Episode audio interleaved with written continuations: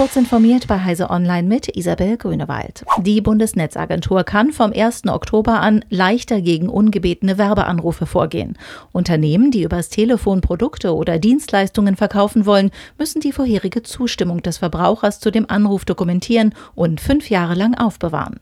Das schreibt das neue Gesetz für faire Verbraucherverträge vor, aus dem einzelne Regelungen jetzt in Kraft treten. Bei Verstößen gegen die Dokumentationspflicht kann die Behörde ein Bußgeld von bis zu 50.000 1000 Euro verhängen. Bereits seit Ende Juli dürfen Strom- und Gasverträge nicht mehr am Telefon abgeschlossen werden und bedürfen der Schriftform. So werden untergeschobene Verträge verhindert, sagte ein Behördensprecher. Der russische Gründer des in Singapur ansässigen IT-Sicherheitsunternehmens Group IB ist in Moskau festgenommen worden. Ihm wird Hochverrat vorgeworfen. Laut der russischen Nachrichtenagentur TASS wird Ilya Sachkov beschuldigt, für mehrere ausländische Geheimdienste gearbeitet und denen geheime Informationen zur Cybersicherheit übergeben zu haben. An den Ermittlungen beteiligt sich demnach inzwischen der russische Inlandsgeheimdienst FSB. Group IB versichert derweil, dass man von Sachkovs Unschuld überzeugt sei.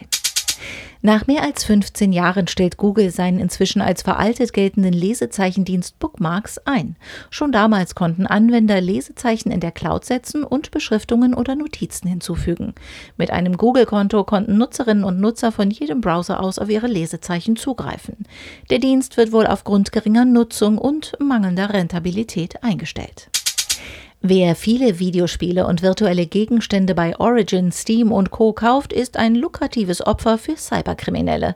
In Untergrundforen blüht der Handel mit Login-Daten für solche Accounts. Sicherheitsforscher von Kaspersky haben den Markt in einer aktuellen Studie analysiert und geben spannende Einblicke, für welche Preise kriminelle Accounts verkaufen.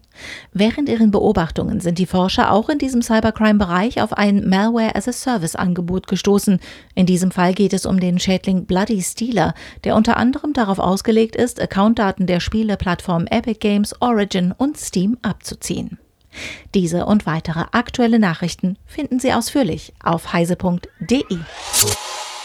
Werbung. Geoinformationssysteme und Digital Twins sind der Schlüssel zu mehr Effizienz und Erfolg, aber auch zu mehr Nachhaltigkeit. Sie helfen bei Klima- und Katastrophenschutz, Ressourcen- und Stadtplanung und Space Management. Bei der ESRI-Konferenz vom 11. bis zum 14. Oktober erfahren Sie alles darüber und Sie erleben dort Speaker wie Polarforscher Markus Rex, KI-Expertin Kenza Aizi Abu und Astronaut Matthias Maurer. Zur virtuellen Konferenz können Sie sich anmelden unter esri.de www.ftf.de